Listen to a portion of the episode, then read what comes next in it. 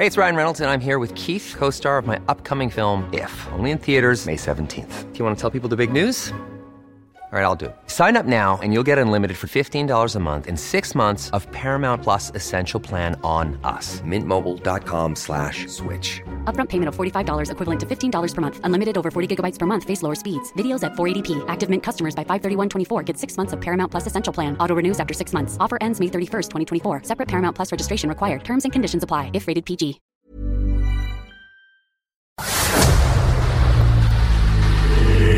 Dedo en la llaga. Había una vez un mundo en el que nadie creía. Un país de historias inexplicables. Una nación con personajes asombrosos. Santo Tomás tenía razón. Hay que ver para creer. El México increíble, las verdades que duelen, la voz de los que callan, el dedo en la llaga. Infórmate, diviértete, enójate y vuelve a empezar. El Heraldo Radio presenta El Dedo en la Llaga con Adriana Delgado. Me levanto de la cama tarde.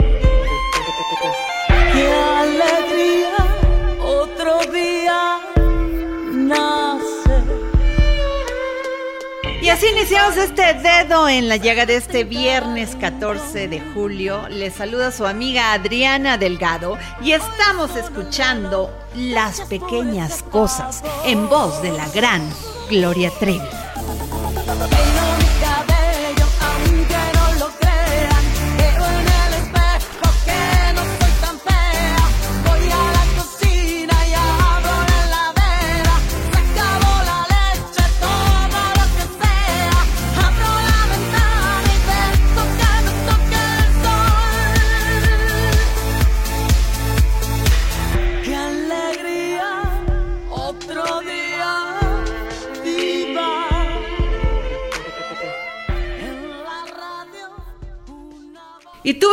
Interesante conversación con el maestro José Antonio Lugo, porque hablamos de la muerte del gran escritor checo Milán Kundera y de sus grandes obras literarias como La insoportable levedad del ser. El Dedo en la Llaga. Murió un grande. El escritor checo Milán Kundera falleció el pasado miércoles 5 de julio en Francia a sus 94 años de edad. Esto lo informó la emisora pública Radio Praga. El gran prosista, dramaturgo y poeta que desde los años 1980 escribía en idioma francés alcanzó la fama mundial en la segunda mitad del siglo XX con obras como La insoportable levedad del ser, La broma y el festín de la insignificancia.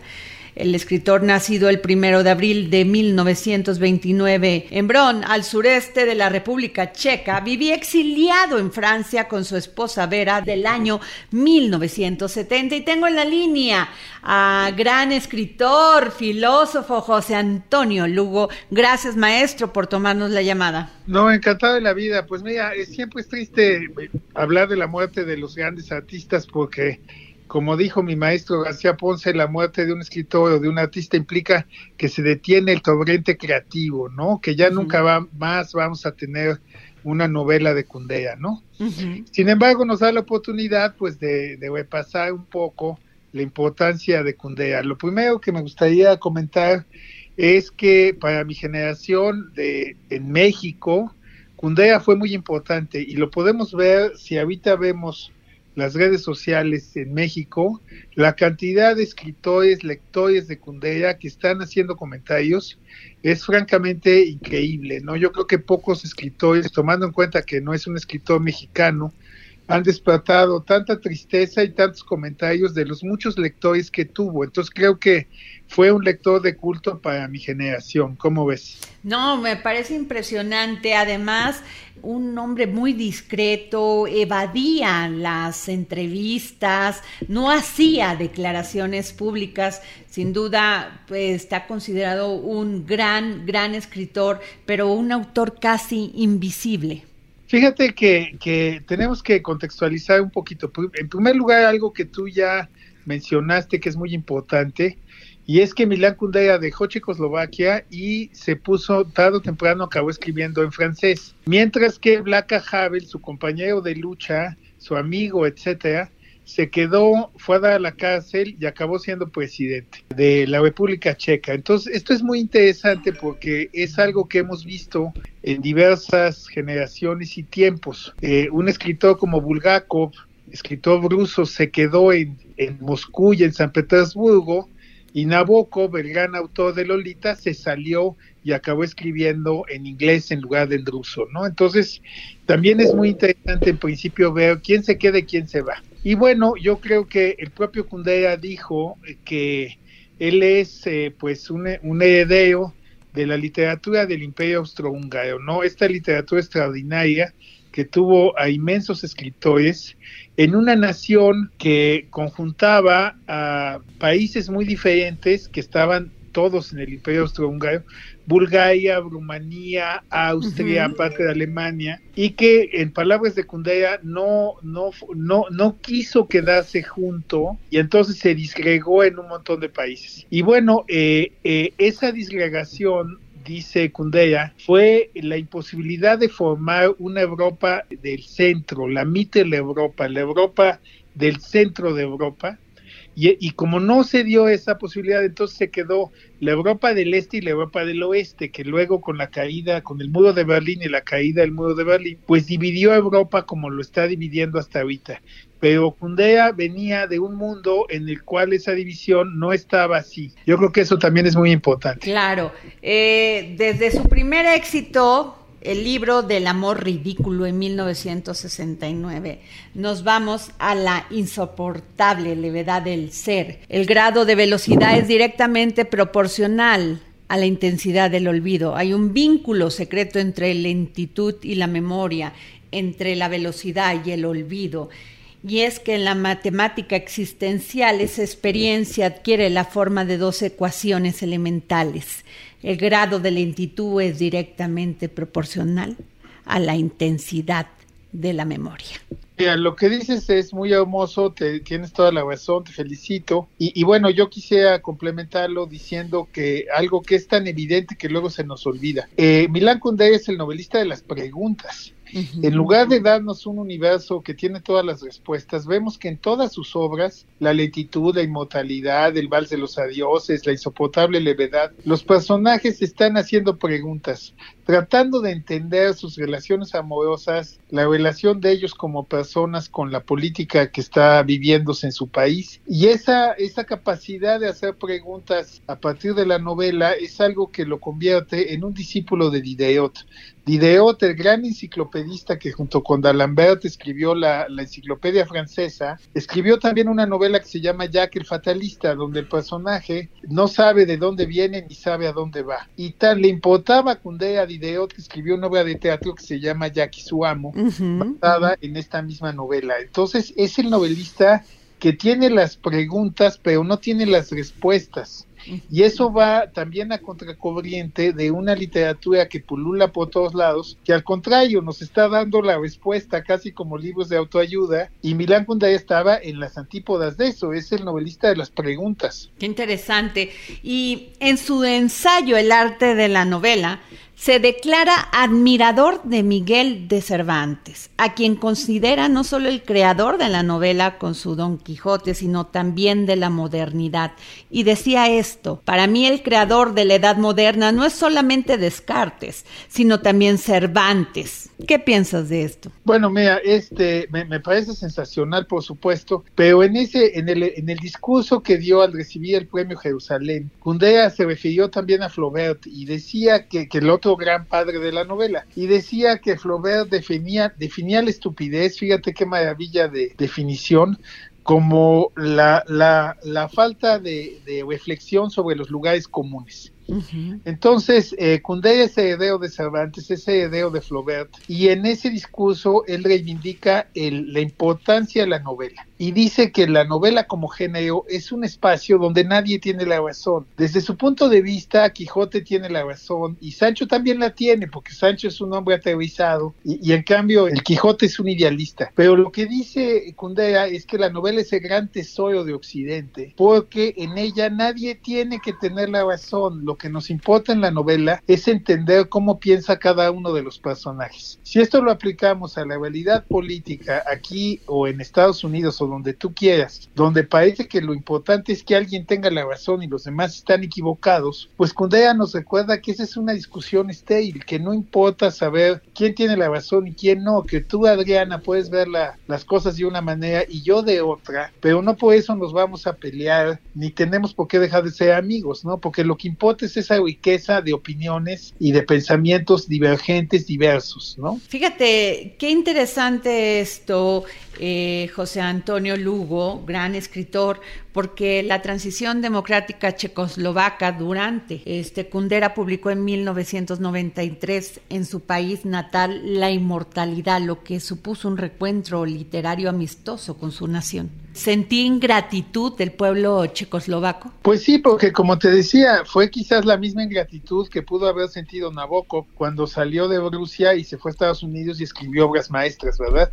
Es decir, pero el que se va, pues eh, eh, lleva consigo esa, esa carga y ese peso. Lo vemos, este, si unimos esto con el tema de la migración, porque finalmente Kundera fue un migrante, pues todo el migrante que se va buscando un horizonte mejor, pues probablemente alcance ese horizonte mejor o no, pero puede ser que en su país de origen, pues lo vean como, ¿por qué no te quedaste? ¿Por qué te fuiste? ¿No? ¿Por qué no quisiste vivir lo que vivimos nosotros? Y bueno, podríamos hablar de ocho programas de escritores que han abandonado su, su lugar de origen para buscar otros horizontes y se quedan un poco a la mitad, como el propio Kundera, porque si bien Kundera vivía en el Sisiema o en Disemont, muy a gusto, ahí cerca de Lutecia.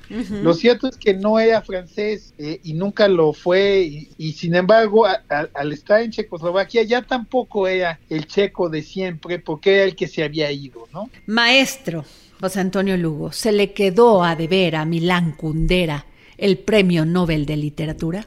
¿Qué? Mira, yo creo que por supuesto sí se lo merecía, pero mira, hay seis escritores por delante de él, este Tolstoy, Kafka, Pessoa, Musil, Nabokov, Proust y Joyce, que no lo recibieron. Podemos agregar a la baronesa Blixen, podemos agregar a Marguerite Yourcenar. Entonces la lista de los escritores que merecían el Nobel y no lo obtuvieron va a acabar siendo tan grande como las que sí lo recibieron, ¿no?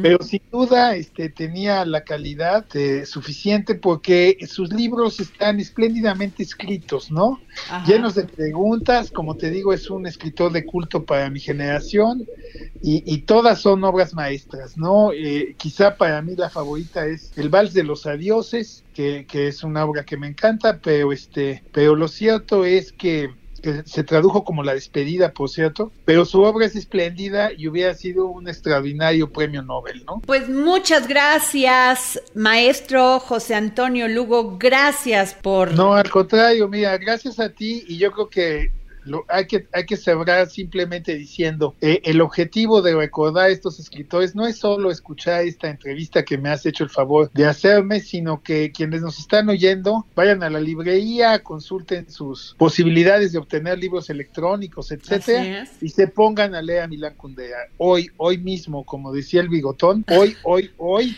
hay que leer a Milán Kundera. Muchísimas gracias, maestro José Antonio Lugo. Gracias. Un abrazo, Hasta gracias, luego. adiós. El dedo en la llaga. Y desde Argentina y en exclusiva para el dedo en la llaga, el gran filósofo y escritor Hernán Melana, que hoy nos habla sobre el caduceo y su significado. Filosofía, psicología, historias con Hernán Melana. Hola Adriana y oyentes del dedo en la llaga. Hoy vamos a hablar del caduceo, que es uno de los símbolos más antiguos, cuya imagen ya se encuentra grabada sobre la copa del rey Gudea de Lagash 2600 años antes de Cristo. y sobre tablillas de piedra en la India. El caduceo es el emblema de Hermes para los griegos, Mercurio para los romanos, y es una vara alrededor de la cual se enrollan en sentido inverso dos serpientes. Esta serpiente que posee un doble aspecto simbólico, benéfico y maléfico, cuyo antagonismo y equilibrio presenta el caduceo. Tal equilibrio o polaridad es propio sobre todo de las corrientes cósmicas. En cierta manera, lo que nos quiere decir el caduceo es que se debe mantener el equilibrio entre el agua y el fuego. Para Nicolás Flamel y los alquimistas, Mercurio y azufre son los dos principios del caduceo, y lo relacionan con un caos primordial, con dos serpientes que se baten, con su polarización y con el enrollamiento alrededor de esta vara que realiza el equilibrio de las tendencias contrarias. El caduceo cobra todo su sentido en la época griega, cuando se le agregan alas que coronan a las dos serpientes y el símbolo se convierte entonces en una síntesis que trasciende sus orígenes y evoca incluso los dragones alados chinos y al dios azteca Quetzalcoatl, que después de su sacrificio voluntario renace por una ascensión celeste bajo forma de serpiente emplumada. Esta vara mágica que representa el caduceo y que generalmente está compuesta de un palo por el cual se enrollan dos serpientes, evoca a los cultos más antiguos. Para los hindúes, el caduceo está ligado al árbol sagrado. En la Mesopotamia muestra una vara central y en consecuencia evoca también el árbol. El caduceo o bastón de Esculapio como símbolo de árbol es imagen de la divinidad o de la morada de los propios dioses. Para los alquimistas es el cetro de Hermes, que es el dios de la propia alquimia. Y el caduceo lo recibe de Apolo a cambio de una lira que el propio Hermes inventó. Y este caduceo que le da Apolo es una vara de oro rodeada de dos serpientes, que representan lo fijo y lo volátil, lo húmedo y lo seco, el calor y el frío. Esta interpretación tiene que ver con la idea de que es un símbolo de equilibrio a través de la integración de las fuerzas contrarias, representa el combate de las dos serpientes, de dos seres que luchan y que están opuestos y que comprometen la salud y la honestidad de un ser. A su vez representa a los cuatro elementos, ya que la vara corresponde a la tierra, las alas al aire, las serpientes al fuego y al agua, porque las serpientes tienen esta doble naturaleza, que son ardientes por su mordedura venenosa y casi líquidas por su fluidez, por lo tanto son a su vez fuentes de vida y de muerte. Para el esoterismo budista, lo que define la esencia del caduceo es su composición misma y la síntesis de sus elementos. Evoca el equilibrio dinámico de fuerzas opuestas. Esta vara del caduceo recuerda el origen agrario del culto de Hermes y los poderes de mago que detenta. También la tradición mitológica atribuye el caduceo a Asclepios o Esculapio, que es el padre de los médicos y a su vez dios de la medicina, porque sabe utilizar los venenos para curar a los enfermos y resucitar a los muertos. El caduceo es el arma contra la trivialidad y se transforma en un cetro, en un símbolo del reino espiritual en la vida terrena. Es el símbolo del reino del espíritu sobre el cuerpo y la serpiente vanidad, la negación del espíritu, vierte su veneno en la copa de la salud. La medicina, toda su aventura, se desarrolla en el mito de Esculapio y se resume en el caduceo. Y la verdadera curación y la verdadera resurrección son las del alma. La serpiente se enrolla entonces alrededor del bastón que simboliza el árbol de la vida, para significar la vanidad domada y sumisa el veneno se torna remedio. La fuerza vital pervertida halla la recta vía. Entonces la salud es la justa medida, la armonización de los deseos, la simetría de la voluntad de las dos serpientes, de las dos fuerzas opositoras, que preside no sólo la salud del alma, sino que determina además la salud del cuerpo. Y ya que hemos hablado de medicina y de esta relación de la medicina como la búsqueda de un equilibrio, Me despido con una frase de Hipócrates que nos habla de la salud y de la enfermedad y que dice así. Las enfermedades no nos llegan de la nada, se desarrollan a partir de pequeños pecados diarios contra la naturaleza. Cuando se hayan acumulado suficientes pecados, las enfermedades aparecerán de repente. Y hoy es viernes, viernes del historiador Ignacio Anaya, que hoy en sus cápsulas del pasado nos habla sobre las giras del presidente. Cápsulas del pasado con el historiador Ignacio Anaya.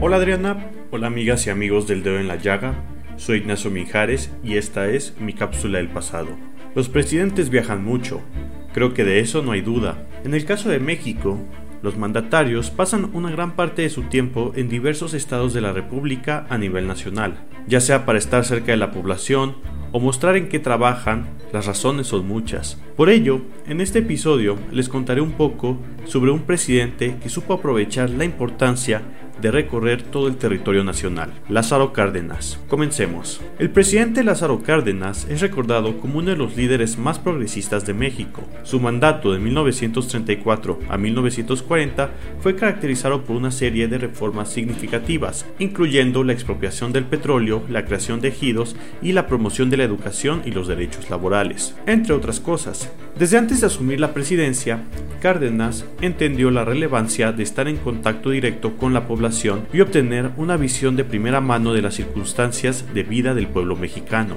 Esta perspectiva no solo le permitió tener un mejor entendimiento de los problemas y desafíos que enfrentaban las personas en las distintas regiones de México, sino que también le ayudó a ganar el respeto y la confianza entre la población. Este contacto directo y continuo con la población enriqueció su política, ya que fue capaz de diseñar e implementar reformas y programas basados en las necesidades reales de las personas. Además, esta interacción personalizada permitió a Cárdenas demostrar que su gobierno no se limitaba a la capital, sino que se extendía a todo el país, dando voz a aquellos que a menudo eran ignorados en las decisiones políticas. Cárdenas fue conocido por su acercamiento a la gente. Como refiere el cronista Salvador Novo, durante su presidencia, Cárdenas viajó a lo largo y ancho del país, visitando una cantidad significativa de pueblos en cada estado de la República. Esta estrategia política permitió a Cárdenas tener un entendimiento más amplio y directo de las necesidades y condiciones del pueblo mexicano, lo que le ayudó a moldear su política de una manera más inclusiva y orientada hacia el bienestar de todos los ciudadanos.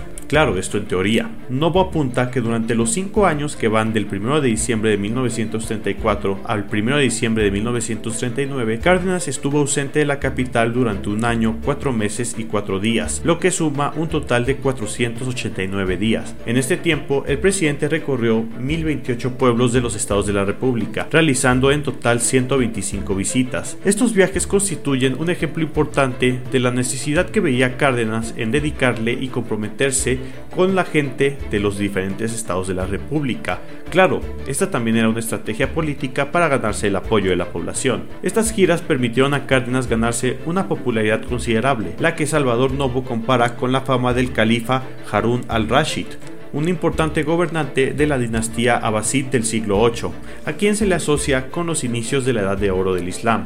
Este acercamiento directo con el pueblo lo vemos reflejado en diferentes líderes políticos, que destacan la necesidad de un contacto cercano y genuino como parte de sus estrategias políticas.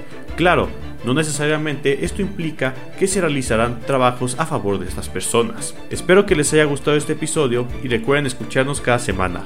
Muchas gracias y hasta la próxima.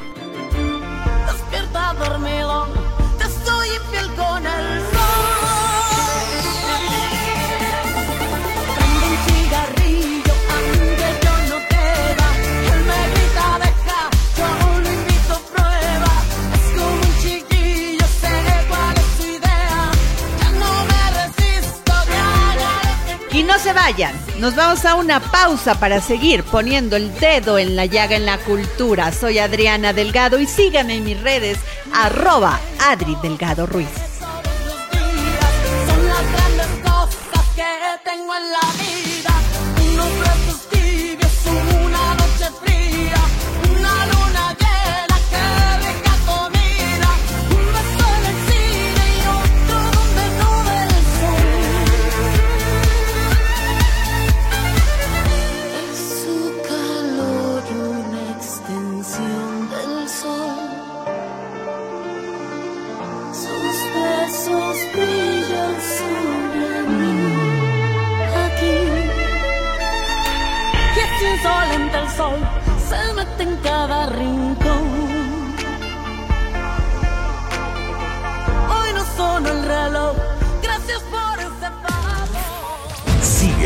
Adriana Delgado en su cuenta de Twitter, arroba Adri Delgado Ruiz.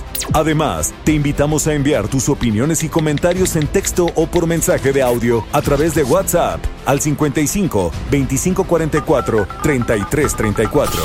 Y si quieres escuchar El Dedo en la Llaga de El Heraldo Radio, en cualquier momento y donde quiera que te encuentres, descarga el podcast disponible en Spotify y iTunes.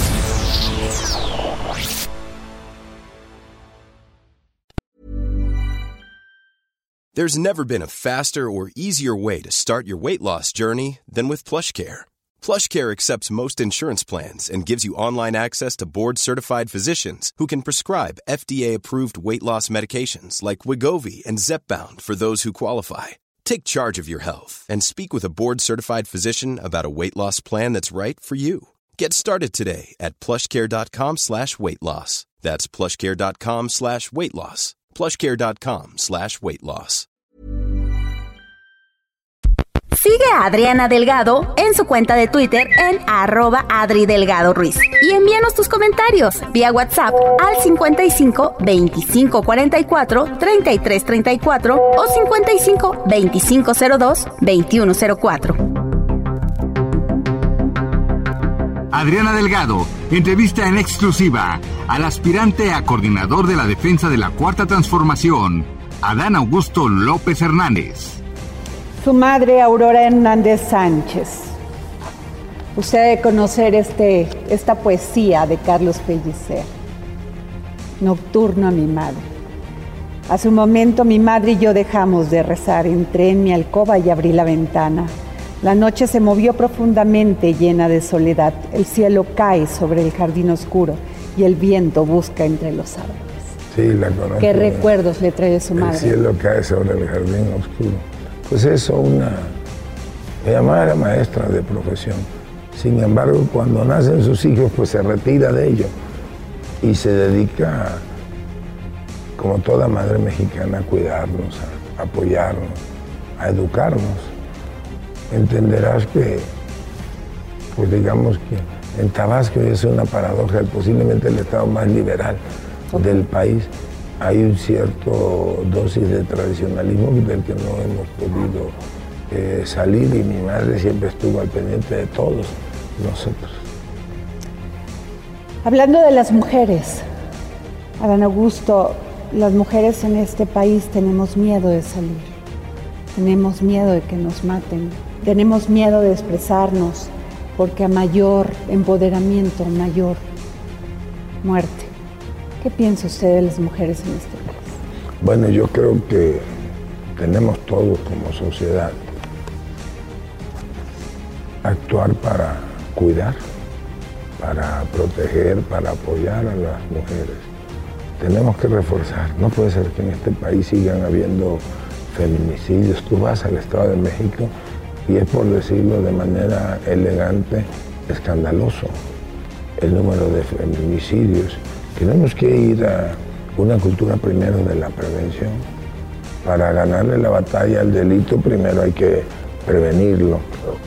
Tenemos que dotar a las fiscalías con una perspectiva de género y que haya todo el apoyo para que el primer problema es que no se sienten escuchadas, no se sienten atendidas y ahí tiene que verse la mano del Estado. Jueves, 10.30 de la noche. El dedo en la llaga. Heraldo Televisión. Y regresamos del dedo en la llaga. Y no se pierdan el próximo jueves a las 10.30 de la noche esta gran entrevista que le realicé a Dan Augusto López Hernández, exsecretario de Gobernación y aspirante a coordinador nacional de la defensa de la cuarta transformación del partido Morena. ¿Usted sabe qué es el antropoceno? Pues el antropoceno designa un nuevo tiempo en el cual el ser humano se ha convertido en una fuerza de transformación con alcance global y geológico. El término antropoceno se ha creado para designar las repercusiones que tiene en el clima y la biodiversidad, tanto la rápida acumulación de gases efecto de invernadero como los daños irreversibles ocasionados por el consumo excesivo de recursos naturales. Y es que un grupo de científicos presentaron el pasado martes 11 de julio un yacimiento geológico con el que aseguran que se demostraría que el antropoceno ya inició. Desde hace varias décadas los expertos vienen trabajando en este término y finalmente presentaron el lago Crawford, ubicado en Ontario, Canadá, como el lugar que mejor registra los impactos de la humanidad en la Tierra y con el cual se confirmaría que el antropoceno comenzó. Y tengo a la maestra Erika Rocío Reyes González, investigadora del Colegio de Geografía de la UNAM, quien nos va a explicar sobre este tema. El dedo en la llaga. Y tengo en la línea a la maestra Erika Rocío Reyes González, investigadora del Colegio de Geografía de la UNAM. Maestra, platíquenos porque nos, nos, nos cuesta entender qué significa esto. Sí, muchísimas gracias por, la invitación. Y antes de, de, comenzar a hablar de este término del antropoceno, justamente me gustaría hacer una pausa para explicar qué es esto de las épocas geológicas para poder entender muchísimo mejor a, a lo que se refiere, ¿no? Entonces, debemos tener en cuenta que nuestro planeta tiene aproximadamente 4.600 millones de años, ¿no? Entonces, esto nos podría parecer muchísimo tiempo. Y justamente para dividir la historia del planeta, los científicos, principalmente los geólogos, han dividido esa historia del planeta en lo que conocemos como unidades de tiempo geológico. Ajá. Esto pueden ser los eones, las eras, los periodos, las épocas. En este caso, nos estamos refiriendo a, un nuevo, a una nueva época, el antropoceno. Y esta nueva época está sucediendo a lo que conocemos o lo que conocíamos como el Holoceno, ¿no? ¿Y qué es el Holoceno? Pues es un periodo, o perdón, una época geológica que se había caracterizado por eh, el descubrimiento de la agricultura y es cuando los seres humanos se vuelven en este caso ya sedentarios, es decir, dejan moverse de un lugar a otro en la búsqueda de, de alimentos, ¿no? Y eh, bueno, entonces el antropoceno, ¿qué significa? Pues es esta nueva época que está en disputa sobre si aceptarlo o no, en la que los impactos de las actividades humanas se han estado eh, visualizando de mayor manera, es decir, estas actividades que los seres humanos hemos estado realizando, cómo impactan en la biodiversidad, en el clima, etcétera, ¿no? Entonces, este sería una nueva época geológica. Qué interesante. ¿Esto en qué repercute en este momento en la humanidad? En este caso, pues estaríamos hablando de eh, realmente si la comunidad científica está de acuerdo en adoptar este, este nuevo periodo de tiempo geológico como una nueva época, ¿no? Todavía está por ahí en disputa en la comunidad científica, pareciera de que si eh, realmente es una nueva época geológica. A mi punto de vista, estaría de acuerdo porque eh, pues hemos estado muy, muy conscientes de que prácticamente los seres humanos hemos impactado de manera, en la mayoría de los casos, negativa en el clima, en la biodiversidad, a través de lo que conocemos como el cambio climático. Esa es una de las grandes pruebas de que esta nueva época geológica pudiera ya estar sucediendo, ¿no? A partir de la revolución industrial, por ejemplo, el uso de combustibles fósiles, todo eso ha, desencadenado justamente cambios eh, principalmente en el sistema climático, aunque hay otras eh, otras formas de ver esos impactos del ser humano. Dicen que coinciden con el aumento de la concentración de gases de efecto invernadero, la contaminación por microplásticos, los residuos radiactivos de los ensayos nucleares y otra docena de marcadores de la creciente influencia de nuestra especie en el planeta. ¿Esto qué conlleva? Que esto es un cambio incluso en las políticas públicas que se generan desde los países. Sí, exactamente. Eh, lo que tenemos, tengamos en cuenta es que principalmente los que se van a, se verán afectados pues serán aquellas personas más vulnerables, ¿no? ¿Y eh, quiénes son esas personas vulnerables? Pues aquellas eh, personas que se encuentran en pobreza o en pobreza extrema. Aquí deberíamos empezar a pensar en los gobiernos que son los que más contaminan, que en algunos casos están renuentes incluso a aceptar estas políticas eh, que deberían de, de, aplicarse para reducir o en este caso mitigar los efectos de, del cambio climático por ejemplo.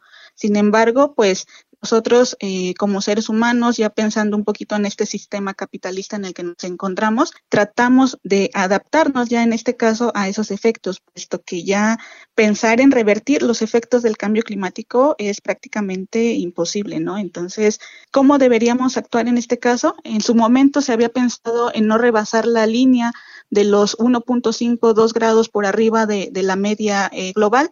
Sin embargo, pues ya llegamos a ese punto y pues ahora el nuevo límite de no rebasar serían aproximadamente los 4 grados centígrados, ¿no? Entonces ya no, ya no podemos retornar a lo que se había hablado en algunas cumbres anteriores, por ejemplo, en donde tratábamos de no llegar a ese punto de no retorno, pero bueno, ahora habrá que pensar en esas nuevas políticas para tratar de no llegar a un nuevo punto de no retorno que serían aproximadamente esos 4 grados centígrados. Maestra Erika Rocío Reyes González, investigadora del Colegio de Geografía de la UNAM, ¿por qué eligieron este lago Crawford eh, que se ubica en Ontario? Yo quisiera que nos explicara. Parece que tiene como ciertas características que ya eh, se identifican como ciertas partículas, como mencionabas anteriormente, que confirmarían justamente que los seres humanos ya tienen influencia. Si nosotros eh, identificamos cómo los geólogos dividen la historia de la Tierra, se eh, basan principalmente en lo que conocemos como estratos, que son eh, esas capas de la, de la Tierra o de las rocas, principalmente rocas sedimentarias, en las que tienen ciertas características. Entonces, eh, ciertas características de flora, de fauna que pertenecieron a ciertas épocas geológicas. Entonces, en este caso, parece que en este lago encontraron como ciertas características, eh, principalmente de eh, presencia de los seres humanos, que pueden entonces ya comenzar a datar eh, como una nueva era geológica, una época geológica. Entonces, me parece que son estratos que, o son capas en este lago que no se pueden mezclar, es decir, eh, dos capas que, que, no pueden mezclarse y que entonces encuentran o podría ser ya como tal la evidencia de que realmente los seres humanos hemos tenido implicaciones en, en la pues en la biodiversidad y en el clima, en la, en la ecología del planeta. ¿Qué podemos hacer para revertir todo esto, maestra, usted que es especialista? Pues eh, prácticamente es muy complicado ya revertir todo esto, o sea, los niveles de deforestación en los que nos encontramos, el cambio de uso de suelo, la erosión de los propios suelos, estamos frente a problemáticas como el aumento en la demanda de alimentos por la creciente población que también se está experimentando en el planeta, entonces, es como un dilema, ¿no? ¿Qué podemos hacer para poder administrar todos los alimentos que necesita la población, pero también al mismo tiempo conservar? Estaríamos pensando que pudieran ser pequeñas acciones que desde nuestra trinchera pudiéramos realizar, pero si nos ponemos a pensar cuál es el papel que nosotros como seres humanos eh, individuales podemos hacer para remediar estos efectos del cambio climático, pues creo que se quedarían un poquito cortos en comparación de lo que hacen las grandes empresas, cómo contaminan las grandes transnacionales. Yo creo que ahí más bien vendría un poco de la mano de hablar justamente de las políticas públicas que mencionábamos hace un poco desde los gobiernos, ¿no? Eh, como mencionaba ya, estamos en un punto de no retorno. Los eventos que hemos visto actualmente, por ejemplo, esta última onda de calor, que se presentó en, en, varias partes de México. Entonces también nos pone a pensar un poquito en qué es lo que podemos hacer, sino más bien hablar ahora tal vez de adaptación, ¿no? Adaptarnos a esas nuevas condiciones que se están presentando en el mundo y hasta qué punto podemos lograr esa adaptación. ¿No? Entonces, me parece que ya estamos en un punto complicado, sin embargo, no pensemos que todo es eh, negativo, para algunas especies sí puede ser eh, contraproducente, pero pues bueno, también algunas pues pueden proliferar, ¿no? Entonces, pues es parte de la historia de la Tierra, aunque estamos acelerando esos cambios que se presentan actualmente. Si estamos pensando en la historia geológica, pues tal vez anteriormente esos cambios iban dando en periodos de tiempo más prolongados. Claro. Ahora nosotros los estamos acelerando, ¿no? Así Pero es. tendremos que pensar en cuáles serán los escenarios futuros que nos esperan tanto a la humanidad como pues a las plantas, a los animales, a los ecosistemas, ¿no? Muchas gracias, maestra Erika Rocío Reyes González, investigadora del Colegio de Geografía de la UNAM. Gracias por tomarnos la llamada para el dedo en la llaga. El dedo en la llaga. Hoy es viernes de comer y beber bien. ¿Y quién mejor que Miriam Lira y su momento GastroLab, que hoy nos va a hablar de el inmigrante más exitoso del mundo, la papa. GastroLab. Historia, recetas, materia prima y un sinfín de cosas que a todos nos interesan. Hola, ¿qué tal Adri? Amigos del dedo en la llaga, feliz viernes para todos ustedes. Espero que ya estén disfrutando de la entrada del fin de semana y el día de hoy vamos a platicar del inmigrante más exitoso del mundo, de la papa. Un ingrediente que se consume en miles de estilos.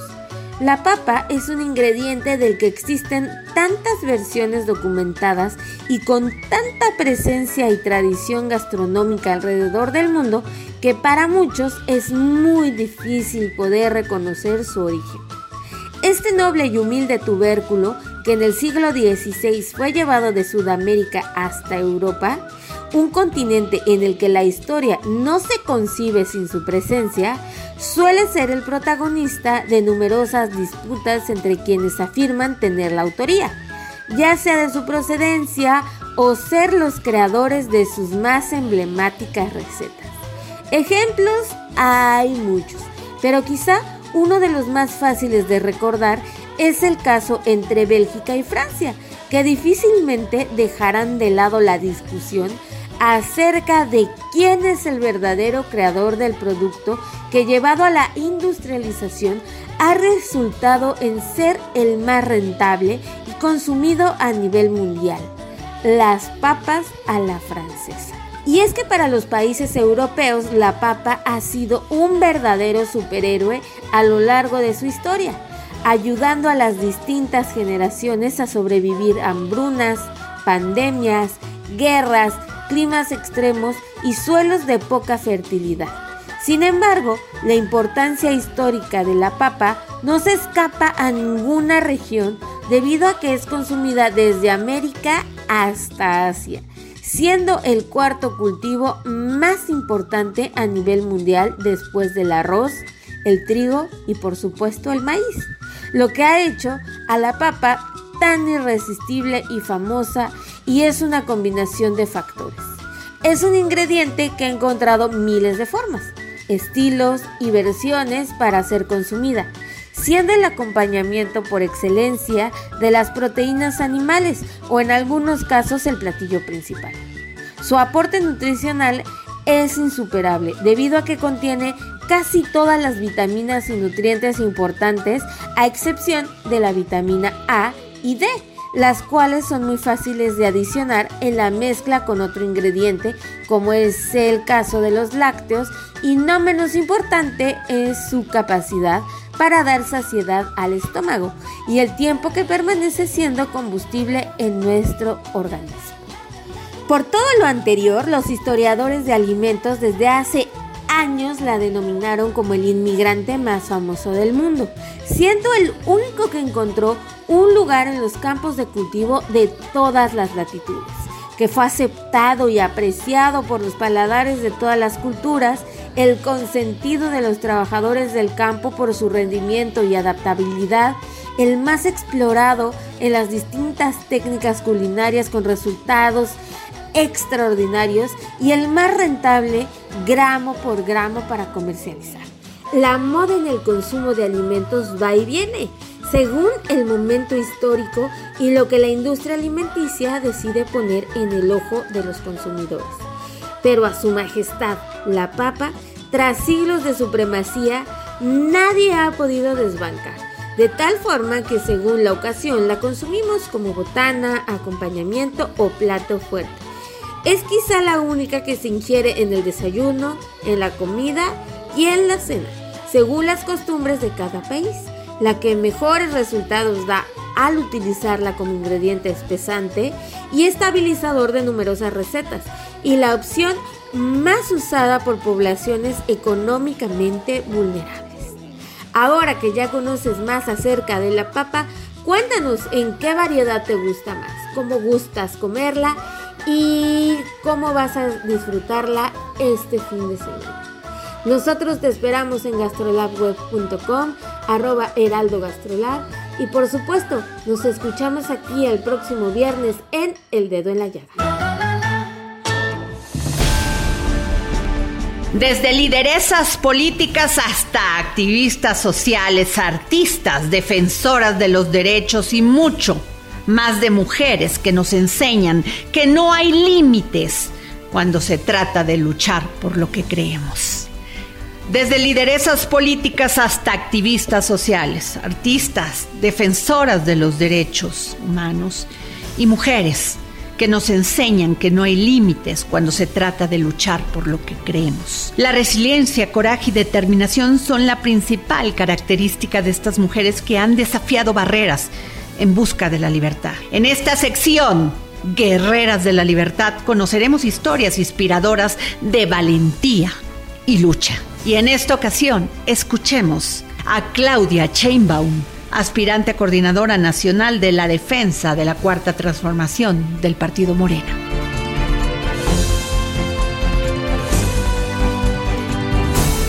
A los 15 años eh, acompañamos a doña Rosario Ibarra de Piedra al Zócalo, a su movilización por la presentación de los desaparecidos políticos.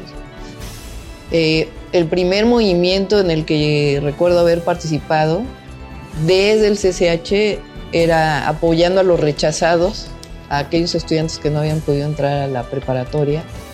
Ahora, yo desde que estudié en la Facultad de Ciencias, en el sexto año nos involucramos en un grupo que iba a las comunidades rurales a instalar estufas eficientes de leña. De hecho, mi tesis de licenciatura es sobre una estufa eficiente de leña en una comunidad que se llama Chiranatzicurin, que está en la meseta Purepecha, en Michoacán. Eh, y fueron como tres años en donde estábamos allá una semana, 15 días y 15 días en la ciudad y desde allá este, pues nos poníamos de acuerdo para entregar nuestras tareas, eh, nuestros exámenes. Uno de los mayores problemas de salud en el campo para las mujeres es fibrosis pulmonar, que está asociado a fumar, ¿no? Pero no, tiene que ver con el humo que aspiran por cocinar con tres piedras. Entonces, estas estufas, pues, estaban vinculadas siempre a la calidad de vida, principalmente de las mujeres. En distintos momentos de la vida, yo creo que todas las mujeres nos enfrentamos a dificultades por ser mujer. Algunas más, algunas menos. Eh, en mi caso, por los movimientos en los que participé, siempre había la posibilidad para las mujeres, pero también porque hubo una generación previa y también porque éramos mujeres que luchábamos por tener espacios públicos. Ahora, ha habido una lucha muy importante por tener lo que tenemos ahora y mucha gente que ha permitido que eso se logre y el movimiento al que pertenecemos ha logrado en mucho eso y también muchos movimientos eh, feministas, movimientos de mujeres. ¿Qué creo yo de todas maneras? Que finalmente el tema de la violencia es un tema de igualdad. Es un tema de que se acabe la discriminación contra las mujeres. Tenemos que trabajar eh, permanentemente en los derechos de las mujeres, eh, en los derechos humanos de las mujeres. El político debe vivir en la justa medianía, si no se le olvida quién es. Pero además yo lo tengo eso desde, pues desde niña.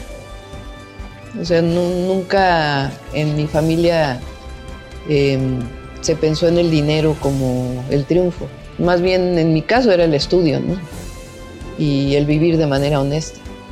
Cuando se presenta la oportunidad después de haber sido jefa delegacional en Tlalpan y hay la oportunidad de participar y de ganar el registro, pues yo decido participar en el lugar donde vivo, que es Tlalpan. Y éramos 15 cuando iniciamos, ¿eh? y se ganó la jefatura delegacional y después ya siendo jefa delegacional pues es que se abre la oportunidad de la jefatura de gobierno y no solamente es defender las convicciones, sino pues yo durante años estudié la ciudad, el agua, la movilidad, el, tema ambiental. Entonces pues es la oportunidad de transformar la vida de las personas.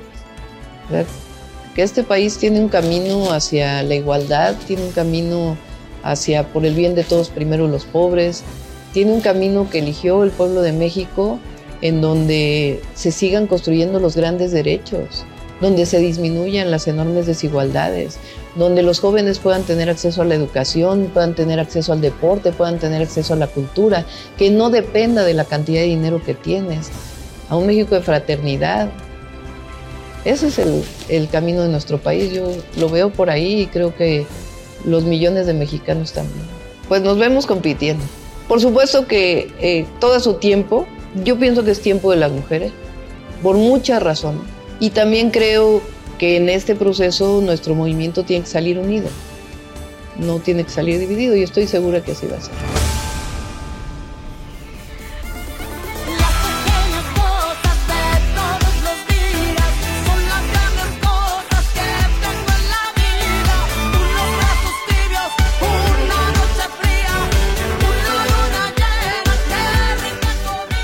Esto fue todo aquí en El Dedo en la Llaga. Les agradezco que nos hayan escuchado, pero sobre todo, gracias por permitirnos entrar en su corazón. Tenga usted un gran fin de semana con sus seres queridos. Nos escuchamos el próximo lunes.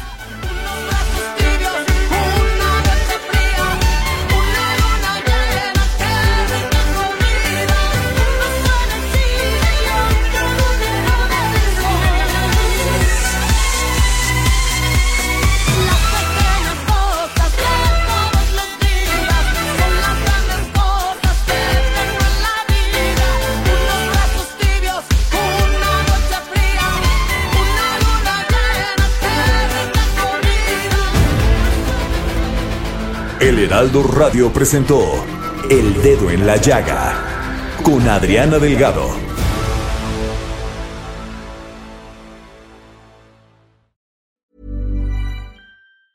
Planning for your next trip? Elevate your travel style with Quince. Quince has all the jet setting essentials you'll want for your next getaway, like European linen, premium luggage options, buttery soft Italian leather bags, and so much more. And is all priced at 50 to 80% less than similar brands. Plus, Quince only works with factories that use safe and ethical manufacturing practices. Pack your bags with high-quality essentials you'll be wearing for vacations to come with Quince. Go to quince.com/pack for free shipping and 365-day returns.